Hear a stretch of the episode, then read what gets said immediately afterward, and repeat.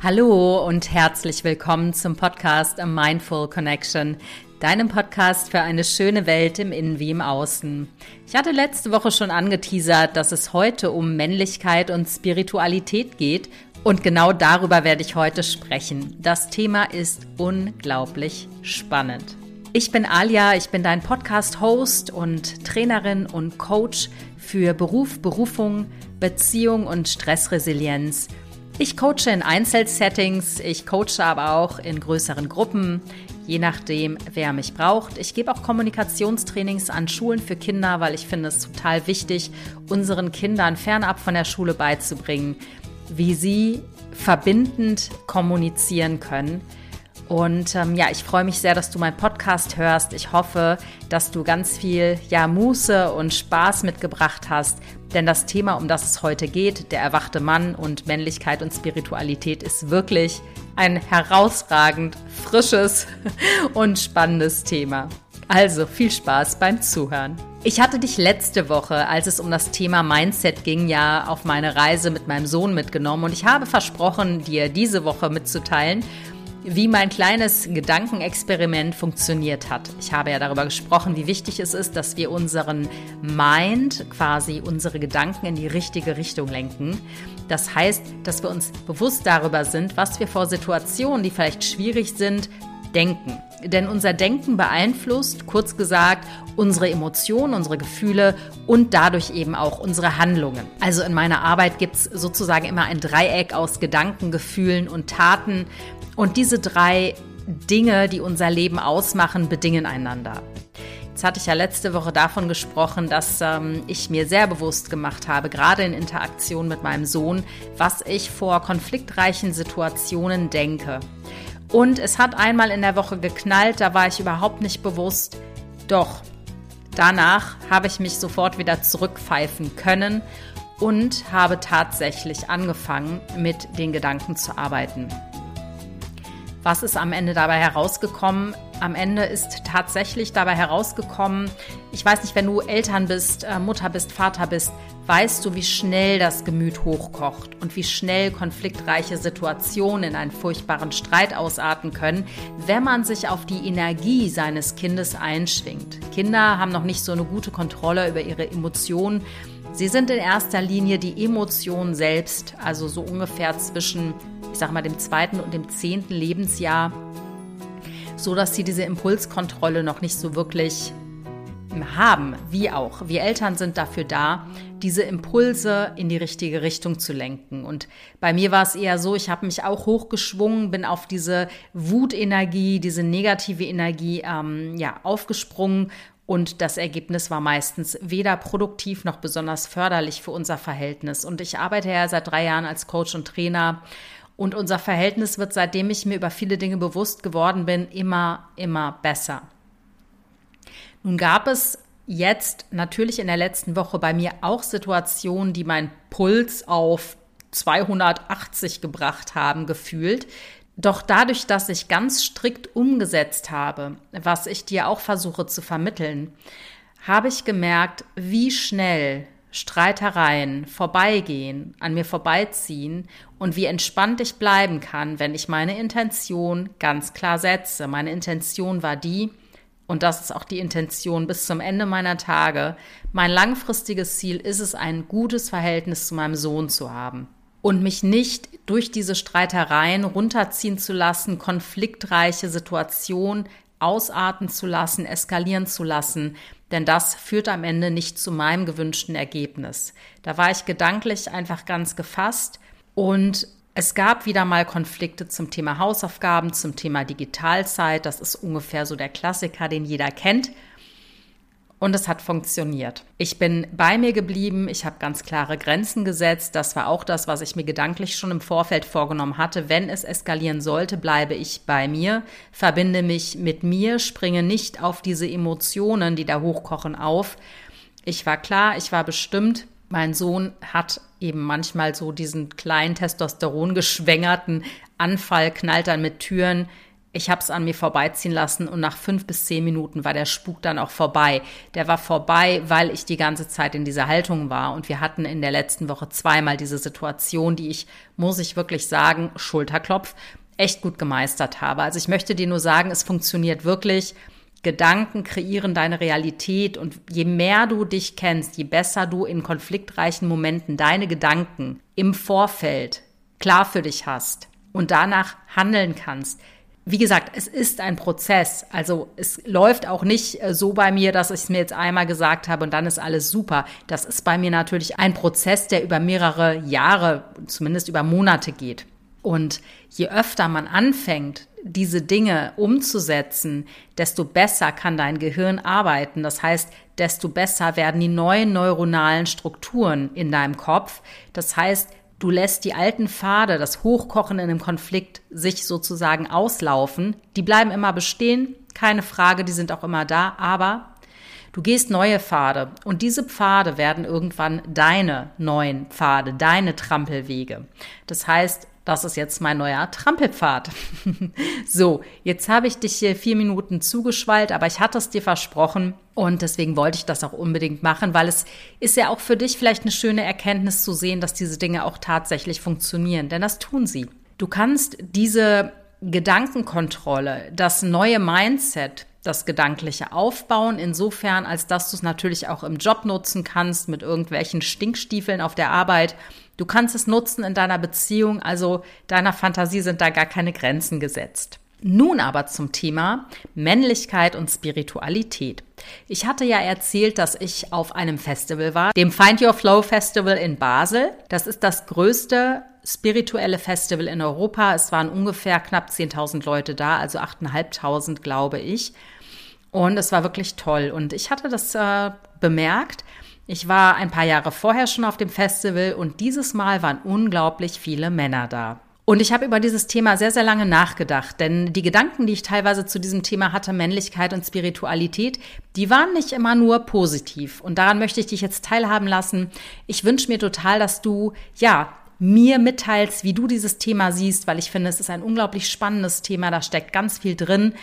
Also schreibe gerne bei YouTube in die Kommentare, was du zu dem Thema denkst.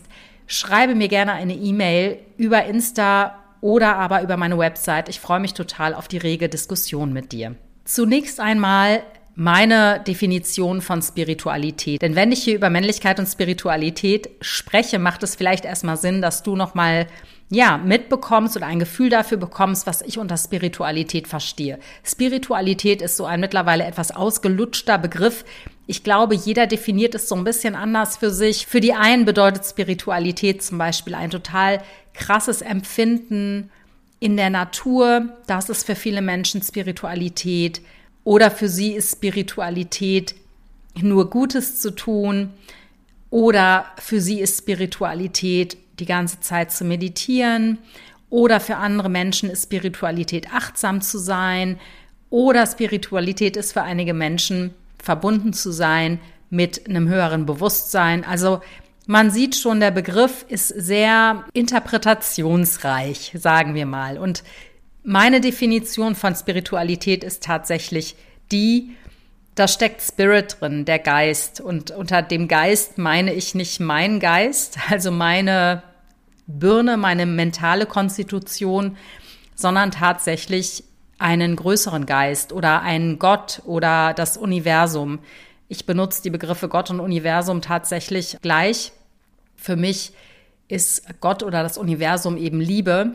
Und ähm, ich weiß, das wusste ich aber auch schon früher als Kind, also zumindest ich persönlich weiß das, dass es neben der materiellen Welt noch eine immaterielle, eine spirituelle Welt gibt, die nicht erfahrbar ist über unsere fünf Sinne, sondern über eine höhere Bewusstseinsebene oder die man, wenn man eine gute Intuition hat, einfach spürt, die einfach da ist, die uns umgibt.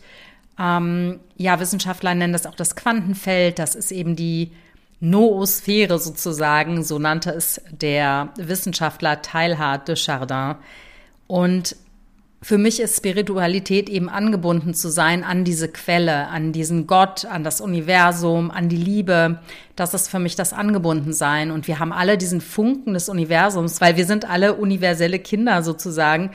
Wir haben diesen göttlichen Funken, diese krasse Liebe auch in uns. Wir haben nur vergessen, dass sie da ist.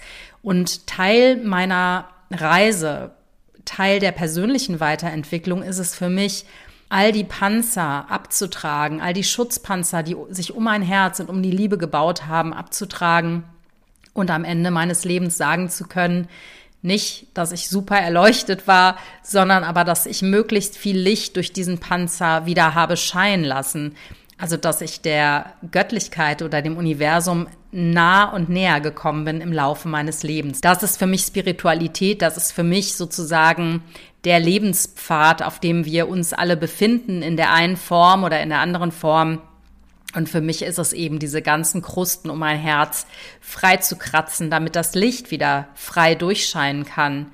Und die Momente sind manchmal stärker, manchmal schwächer, manchmal ist mein Ego noch so stark. Also all diese ganzen Schutzpanzer, das ist für mich das Ego, die sich um mein Herz gebaut haben. Das ist für mich Spiritualität. So, was hat Spiritualität mit Weiblichkeit oder Männlichkeit zu tun? Mir ist in den letzten Jahren aufgefallen, dass gerade Frauen sich der Spiritualität öffnen. Und das ist eine total schöne Sache. Und das bestätigt mich in der Überzeugung, dass Frauen viel mehr an diese Quelle, viel leichter an diese Quelle angebunden sind, weil Frauen grundsätzlich meiner Ansicht nach einen besseren Zugang zu ihrer Intuition haben, zu ihrer inneren Weisheit, zu ihrer Kreativität. Und das hat ganz viel damit zu tun, dass wir Frauen viel schneller fühlen, viel schneller ins Gefühl kommen als Männer. Das hat viele Ursachen. Und ich glaube, dafür können viele Männer auch gar nichts die haben es nicht gelernt. Ich muss mich entschuldigen, ich bin total erkältet. Ich huste mir die ganze Zeit jetzt zwischendurch ein ab. Deswegen klingt meine Stimme auch so furchtbar belegt. Ich schneide in dem Podcast natürlich, aber es kann sein, dass du manchmal komische Dinge hörst in meinem Podcast jetzt, weil ich nicht weiß, ob ich alle Huster rausgeschnitten bekomme. So, komme ich nochmal zurück zum Punkt. Das weibliche Prinzip, der weibliche Pol, also Yin im Gegensatz zum Yang, zum männlichen Yang, ist viel näher an den Gefühlen dran. Das ist Teil des weiblichen Prinzips. Das heißt, für uns Frauen ist es auch viel natürlicher, an eine Wesenheit zu denken oder daran zu glauben, äh, uns zu öffnen für Spiritualität, für Immaterielles als Männer. Und ich denke, das war einer der Hauptgründe, warum sich in erster Linie Frauen mit diesen Themen befasst haben, sich Frauen in erster Linie geöffnet haben, Frauen in erster Linie all diese spirituellen Persönlichkeitsentwicklungsseminare besuchen, bei großen Speakern, bei kleineren Speakern, bei Coaches, in Trainings. Ich sehe das auch immer wieder auf den Festivals, auf denen ich selber äh, Workshops leite. Es sind zu 90 Prozent Frauen da. Ich merke aber auch, dass sich in den letzten Jahren einiges wandelt und ich finde das echt begrüßenswert und toll. Und meiner Ansicht nach hat das ganz viel damit zu tun, dass der Schwung, der jetzt durch die Frauen quasi in Bewegung gesetzt wird, dass der so groß ist, dass die Welle so groß ist, dass sie mittlerweile auch die Männer mitreißt, ja. Und das war auch bei den Workshops dort zu sehen, bei dem Festival. Es waren, lass mich nicht lügen, vielleicht 20, 25 Prozent Männer da, vielleicht auch ein bisschen mehr. Ich bin wirklich schlecht im Schätzen. Das war auch sehr wuselig, aber es ist auf jeden Fall aufgefallen, dass viele, viele Männer ihre Frauen begleitet haben und die saßen nicht mit mürrischen Minen bei dem Festival, sondern man hatte schon das Gefühl, dass die freiwillig dahin gegangen sind und nicht von ihren Frauen dorthin geprügelt wurden, was auch schön ist. Ich habe in mich reingespürt und ich habe zwei Gedanken zu dem Thema mehr Männer in der spirituellen Szene gehabt. Die waren sehr interessant. Der erste Gedanke war ganz klar, das, was ich dir jetzt hier gerade sage. Ich habe mich gefreut, dass endlich die Welle übergeschwappt ist und dass sich das männliche Prinzip oder der Mann an der Stelle öffnen für Intuition, für immaterielle Dinge, dafür, dass es vielleicht ja, andere Räume gibt, die man nicht sieht, aber wo ganz viel stattfindet. Dass die Verbindung zu einer inneren Weisheit, zu einer inneren Quelle einfach da ist. Und dass sich Männer dafür auch mittlerweile öffnen können, weil Spiritualität offensichtlich mittlerweile im Mainstream auch angekommen sind. Da hat natürlich auch die Wissenschaft ganz viel mit zu tun. Die Quantenphysiker haben es vor ungefähr 100 Jahren ein bisschen länger herausgefunden, dass es eben das Feld gibt. Es ist eben auch wissenschaftlich belegbar. Aber ich glaube, das ist nicht der einzige Grund. Meiner Ansicht nach ist es diese Bugwelle, die durch die Vielzahl an Frauen, die sich der Spiritualität hinwenden, einfach, ähm, ja, dass das einfach eine Welle geworden ist, die die Männer jetzt auch mitreißt. Das war der eine Gedanke, den ich hatte. Es ist schön.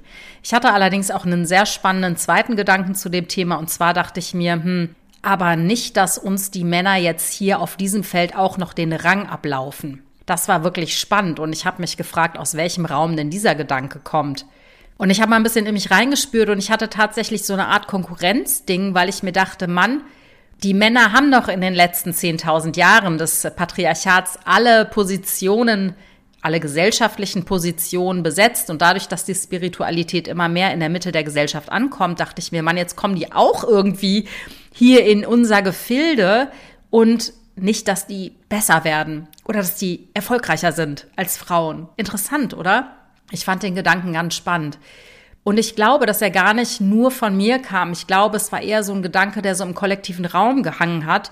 Denn wahr ist, dass wir in 10.000 Jahren Patriarchat immer auf dem zweiten Platz saßen. Und das spirituelle Feld ist ein weibliches Feld. So dass ich einfach nur für mich gedacht habe, wir müssen da nicht in den Kampf gehen mit den Männern. Aber wir Frauen dürfen jetzt nicht anfangen, uns den Raum nehmen zu lassen. Was heißt das genau? Ich meine, dass wir nicht anfangen dürfen, uns jetzt wieder auch in den Gefilden kleiner zu machen. Viele Speaker, die da waren, waren immer noch Männer. Was schön ist und es wäre noch schöner gewesen, hätten wir mehr Frauen als Speakerin dort gehabt. Das heißt, mir ist es ganz wichtig, nochmal zu sagen, dass wir Frauen Power haben, wenn wir uns zusammentun als Gemeinschaft, aber wir Frauen müssen auch lernen, in Führung zu gehen. Wir müssen unsere Nase rausstrecken und uns zeigen. Und Sichtbarkeit ist ein Riesenthema für Menschen, aber ich glaube, für Frauen ist es noch viel, viel krasser, weil für uns es lebensgefährlich war, sichtbar zu sein. In unserer Deutlichkeit, in unserer Dominanz, in unserem Auftreten, in unserer Power. Das war saugefährlich für uns Frauen früher. Und wir dürfen uns diese Domäne der Spiritualität nicht komplett von den Männern mopsen lassen. Ich weiß, es gibt viele Speaker-Kollegen, die sagen, es ist schön, wenn mehr Frauen kommen, aber dann bitte ich auch darum, dass die Frauen den Arsch in der Hose haben und die Speaker-Szene definitiv dort auch aufmischen. Das waren also meine beiden Gedanken dazu. Und ich möchte dir jetzt nochmal mitgeben, was für mich ein erwachter Mann ist. Denn auch das ist, glaube ich, Definitionssache. Ich glaube, auch das sehen viele Menschen individuell. Aber für mich ist der erwachte Mann eine ganz bestimmte Sorte Mann, die ich wirklich zu schätzen weiß und die ich mir mehr wünsche. Dazu muss ich noch kurz einen Ausflug machen. Meine absolute Lieblingstrilogie ist Der Herr der Ringe und ich liebe Aragorn. Und für mich ist Aragorn ein erwachter Mann schon damals gewesen, ohne dass ich es aber für mich selber klar hatte. Aber der ist für mich wirklich der Stereotyp eines erwachten Mannes. Wobei Stereotyp auch so blöd klingt, aber das ist für mich ein erwachter Mann. Warum? Für mich ist ein Mann ein erwachter Mann, wenn er eine Vision hat von seinem Leben. Und zwar nicht nur eine berufliche Vision, sondern weiß, was er verwirklichen will und weiß, was er in diese Welt tragen will. Das hat mit seinen Gaben, mit seinen Stärken zu tun. Es geht nicht darum, ich will noch mehr Kohle scheffeln. Ein erwachter Mann ist jemand, der genau weiß, was er dieser Welt Gutes tun kann und wie er in seiner gesunden Männlichkeit geben kann. Das ist für mich einer der Hauptfaktoren eines erwachten Mannes. Zu geben und nicht zu nehmen. Das heißt, das ist auch der zweite Punkt, der erwachte Mann gibt von innen nach außen. Das ist ein Prozess, das haben wir Frauen auch nicht immer drauf. Wir verheddern uns auch sehr gerne und sehr oft im Außen. Aber bei Männern ist es noch eine Spur krasser, weil Männer in erster Linie im Außen sind.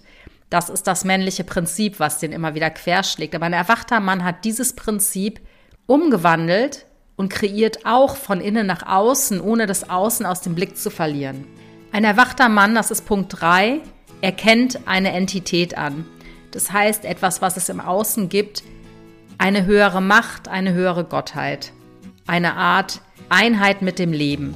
Ein erwachter Mann hat für mich persönlich seine Wunden geheilt, seine Kriegswunden kann man sagen, seine Kindheitstraumata, seine Verletztheiten. Er hat sich mit sich selbst auseinandergesetzt, er weiß, wer er ist und er übernimmt Verantwortung für seine Heilung bzw. für die vernarbten Wunden, die er trägt. Das heißt, er lastet sie nicht jemand anderem auf, er bürdet sie nicht jemand anderem auf, nicht seiner Partnerin, nicht seinem Job. Er rennt nicht weg, er bleibt quasi stehen und akzeptiert seine Wunden, ohne sich schwach zu fühlen. Ein erwachter Mann ist daher auch standhaft. Standhaft, er rennt emotional nicht weg, er bleibt stehen, er setzt sich auseinander, er trägt und übernimmt Verantwortung für seine Emotionen und für die Emotionen, die er im Außen kreiert. Ein erwachter Mann als letzter Punkt ist verletzlich. Das heißt, er trägt sein offenes Herz vor sich her, ohne ein Weichei zu sein. Verletzlich heißt, er öffnet immer wieder sein Herz, zeigt sich immer wieder ehrlich und authentisch der Welt. Und wenn wir mehr dieser Männer hätten, die sich der Spiritualität öffnen und eben damit auch der Reise zu sich selbst, dann, ja, dann wäre es wirklich möglich, dass Mann und Frau gemeinsam einen guten Entwicklungsweg einschlagen und wirklich gemeinsam Seite an Seite für eine bessere Welt kämpfen. Auch wenn der Begriff kämpfen vielleicht doof klingt, aber in irgendeiner Form ist es ja ein Kampf, weil wir so viel kaputtgeschlagen haben in der Welt, dass man sich dafür einsetzen sollte, für eine bessere Welt, für ein besseres Miteinander, für ein besseres Miteinander mit Mutter Erde, für ein besseres Miteinander mit allen Lebewesen, die uns umgeben. Für mich ist erwachte Männlichkeit genau das. Ein Mann, der authentisch in Saft und Kraft steht und der nicht wegrennt vor den Aufgaben, die ihm die Welt und auch die Frauen stellen. Ich freue mich total, wenn du, ja, wenn du selber Ideen zu diesem Thema hast. Ich finde es unglaublich spannend. Bitte teile es in den Kommentaren, teile diesen Podcast, teile meinen YouTube-Kanal. Ich finde es mega spannend, mit dir darüber im Gespräch zu sein und ich freue mich über deine Nachrichten. Nächste Woche erwartet dich wieder eine neue spannende Folge und ähm, ja, fühl dich ganz warm gedrückt und besuch mich gerne unter www.mindfulconnection.de, wenn du einen Coaching-Termin mit mir möchtest. Ich freue mich sehr auf dich. Alles Liebe und bis nächste Woche, deine Alia.